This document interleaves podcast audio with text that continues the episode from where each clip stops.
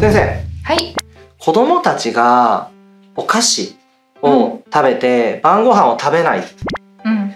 どうしたらいいんだろうっていう質問が視聴者さんから来ています。そうなんですよね。これ私も本当よく目にするの。あのやっぱりねお菓子が止まんなくなっちゃうし親御さんが用事がある時にとりあえずお菓子持たせてたら静かになるからこれ食べときなとか iPad 見ときなみたいな感じで、その時間をつなぐことでお菓子は割と離れられなくなってる子多いんじゃないかなと思うんですけどまたこう前回と引き続きこう専門家のね田岡直子さんにお話を伺いたいなと思うんですけどどうですかね？お菓子はいいですか？お菓子はいいいいですか？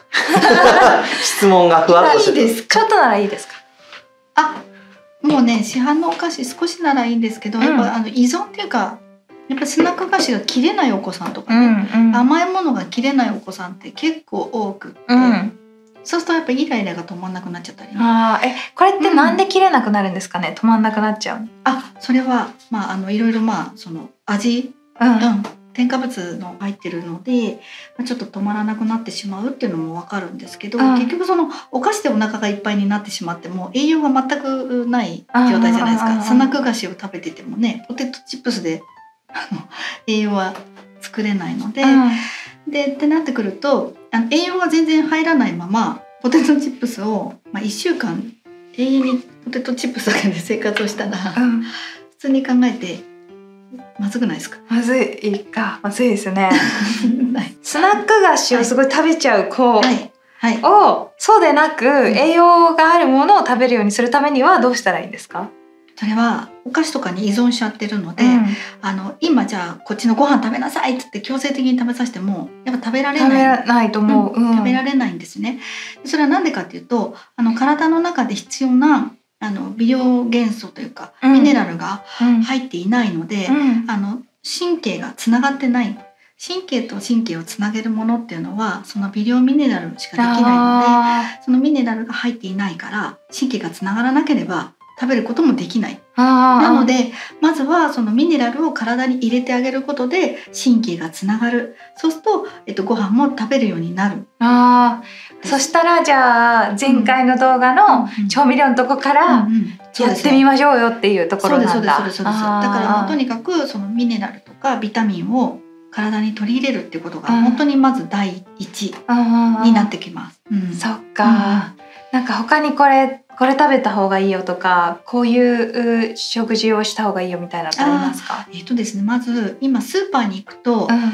旬のお野菜ってわかりますか？今わかんない。わかんないうん、どれが旬か。そうですよね。例えば農家さんがあって農家さんに買いに行くと、まあ、そこで取れるお野菜はあるんですけど多分スーパーに行くと何が旬かもわからない。うん、であの今日本でこういう栄養実は栄養が豊富に見えて日本人って栄養失調みたいな状態がなっていて、あの精神的なものとかあの心とかがこう病んでいってしまったりする人も多いと思うんですね。うんうんうん。でそれっていうのはやっぱり一番の大元の原因って何何だと思います？一番の大元の原因？そう、うん。へえなんだろ食事で。うなんだろう？だろわかんないうや。難しいですよね。うん。あのそれが何かっていうと、えっと、日本ってあの諸外国はみんなあるんですけど幼少期から食育のお勉強をします。それが日本は全くない状態です。だから例えば何つったらいいのかな。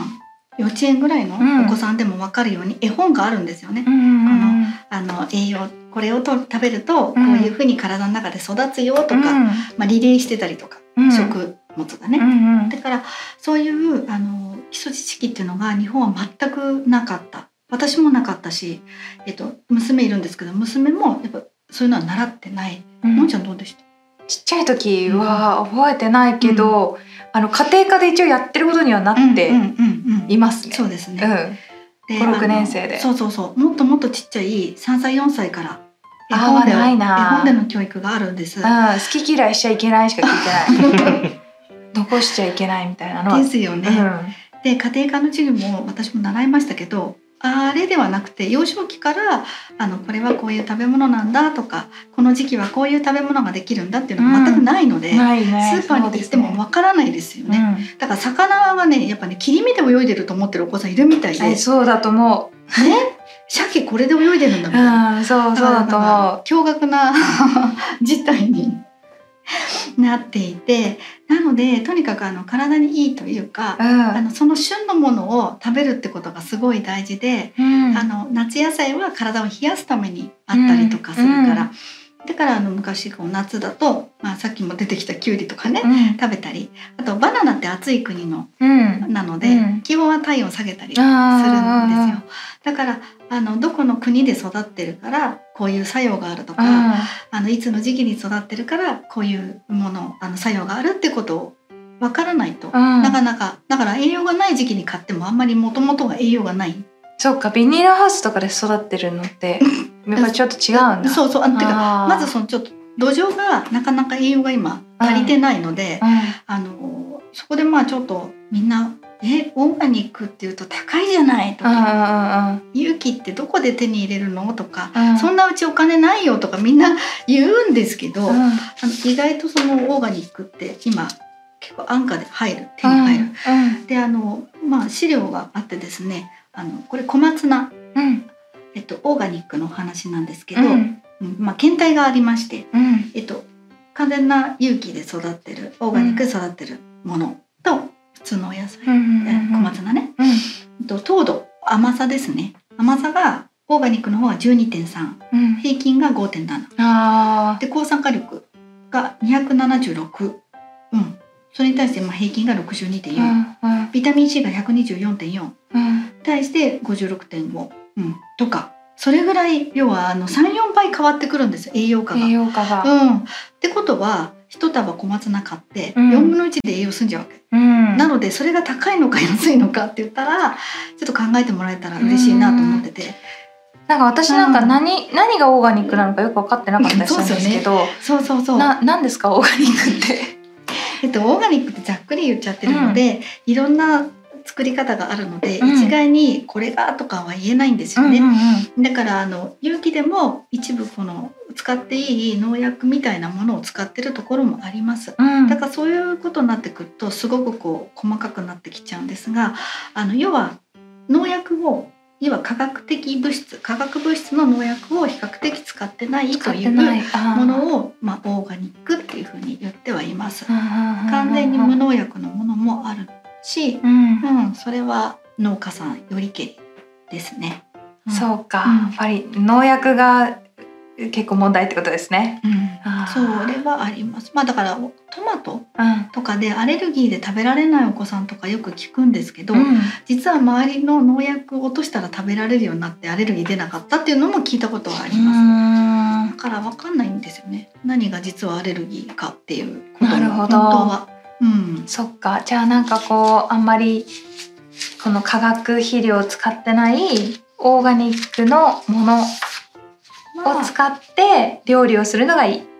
まあそれはまあいいいいに越したことはないかなとは思っちゃいますけど、なるほど。まあまあまあ農薬をなるべくまあ落として召し上がった方がいいかなと思います。農薬を落とすっていうのはよく洗うってことですか？あ、えっとですね、あのホタテ貝、ホタテ貝？ホ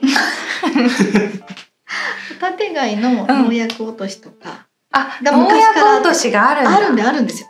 で農薬落としって今結構いろいろ出てて、うん、あそうなんだ。なのでそれを使うと今日持ってくればよかったですけど、うん。トマトとか洗うと真っ黄色になります水が。で、そうなんだ。わかりやすい。ああ、じゃあ農薬落としを使って農薬落としてからうん。食べるだけでも全然違うよと。とは思います。ああ、なるほど。そっか。うんうん。うん、なんかでもこう作っても子供が嫌だって言ったりあんまり食べないとどうしてもこうあの出来合いの なんかの方がよく食べたりするからそっちの方をやっぱりお母さんとしては忙しいからね、うんうん。なんかこう開けて温めたらどうぞみたいなものをやりたくなっちゃうんじゃないかなと思うんですけど。思っちうんもうそれが意外に本当に冗談抜きでミネラルが豊富なものを、うんもし自分が体の中にミネラルが足りてないと食べるんですよ。ああそっかそう。うん。じゃあミネラルが豊富なものだったら、うん実は食べるかもしれない。そうそうそうそうそうそう。そうか。あそれはね一概に何とも言えないんですけどね、うん。食べる可可能性が高い。あーそっかそうそうじゃあなんかここう私みたいなズボラなねうん。あのママさんがいたとして、はいはい。これだったらどうすかみたいなのありますか？これだったらやるんじゃないですかみたいなありますか？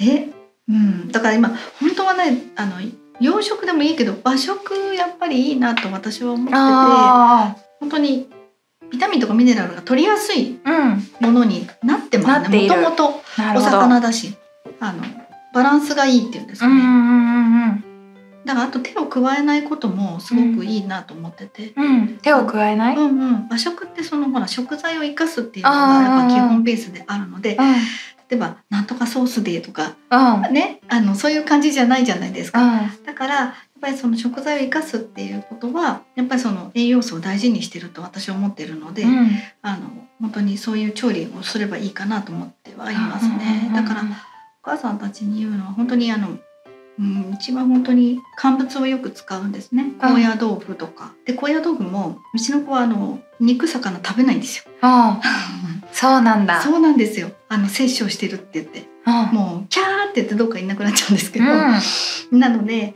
あの高野豆腐とかはあのミキサうん。ーかけてそぼろみたいに。うん。だからそれでキーマカレーみたいに作ったりもしたりとうかん。してますけど、それでタンパク質にしてるってそうそういうそうそうそう。豆腐とかね。うんうんそうそうそううん。だからまああの切り干し大根とか高野豆腐とかあのいっぱいガーって作って全部冷凍してほしいんですけどね。ああ一気に作って一気に冷凍です。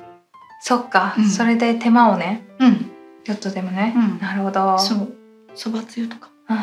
そばつゆ？そばつゆ今すごい。のんちゃんそばつゆ？そばつゆっては？何みたいな。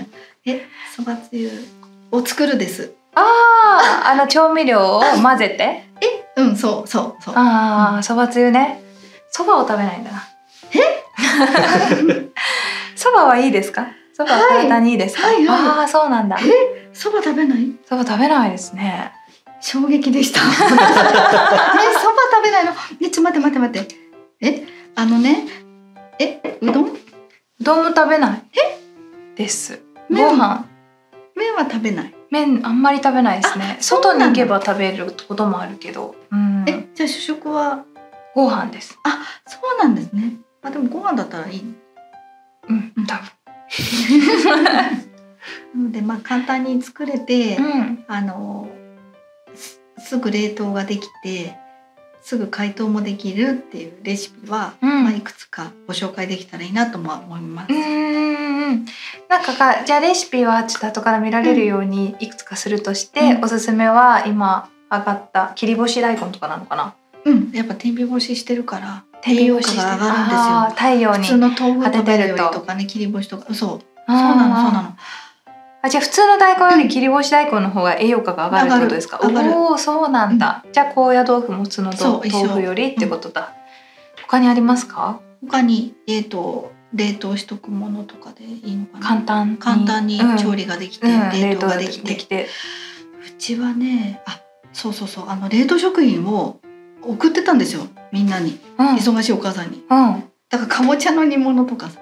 ああ自分でこう作った冷凍食品をそうそう。送ってたってそううことかちが作ってあそれをあ認可取ってですよ。あもぐりじゃないです。よ ちゃんとちゃんとしてた。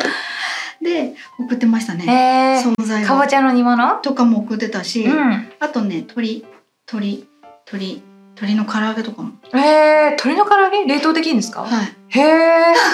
そうなんだ。冷凍がねやっぱあんまよくできないのがこんにゃくとうん。じゃがいもうん。はダメだけどうん。他はほとんど冷凍でできる。そう。ああそうなんだ。でお母さんたちみんないっぱい作って、うん。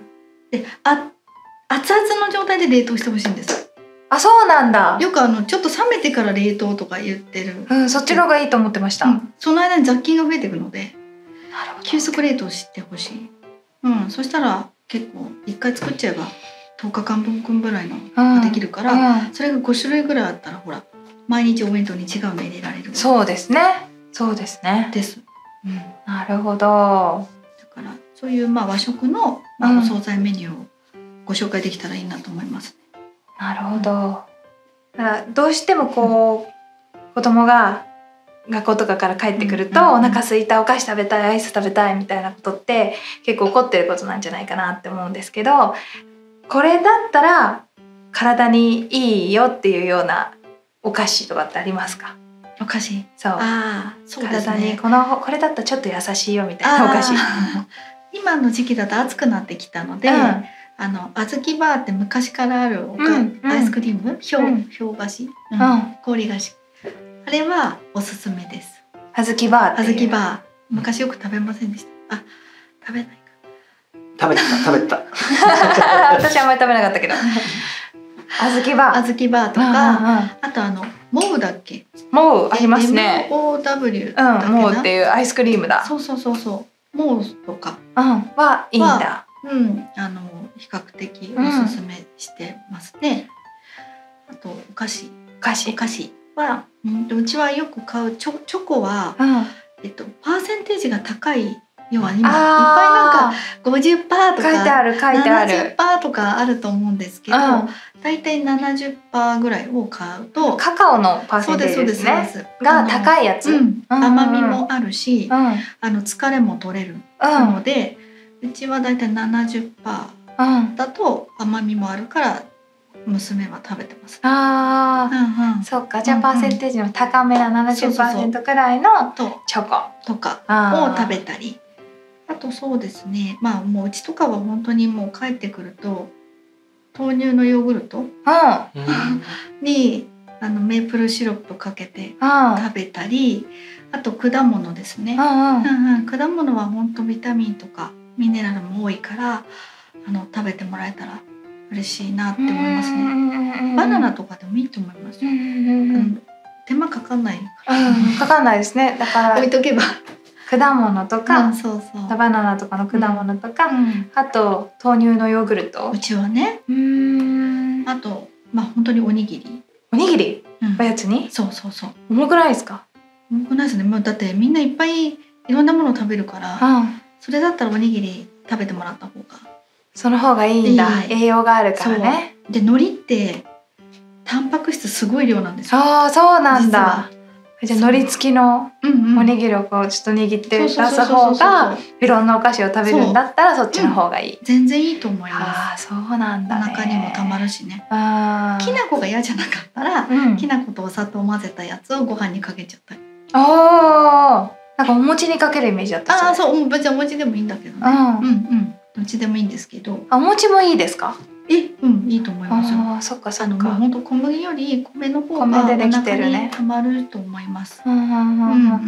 でこれはなんかこう割と体に優しめだなっていうお菓子を見極めるポイントはあのあれですか？原材料とか見る感じですか？原材料のところでうんできればカタカナがえっと三つ以上、あもう今三つでもいいかな。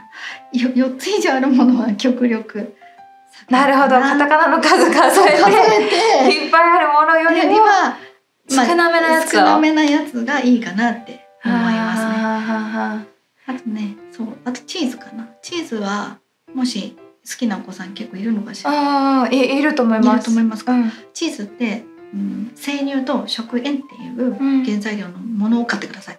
生乳と食塩って書いてあるやつそうだけ。ああそれを買うようにしたらチーズもおやつになる。そうそうそうそうそう。あどうしても生乳食ん生乳食塩乳化剤っていうのがうん書いてあるのが多いんですけど、ああ。の乳化剤っていうのは基本的にあのあれです。あのカルシウムを一緒に取ったカルシウムを外に出しちゃうんですよ。あーそうなんだ。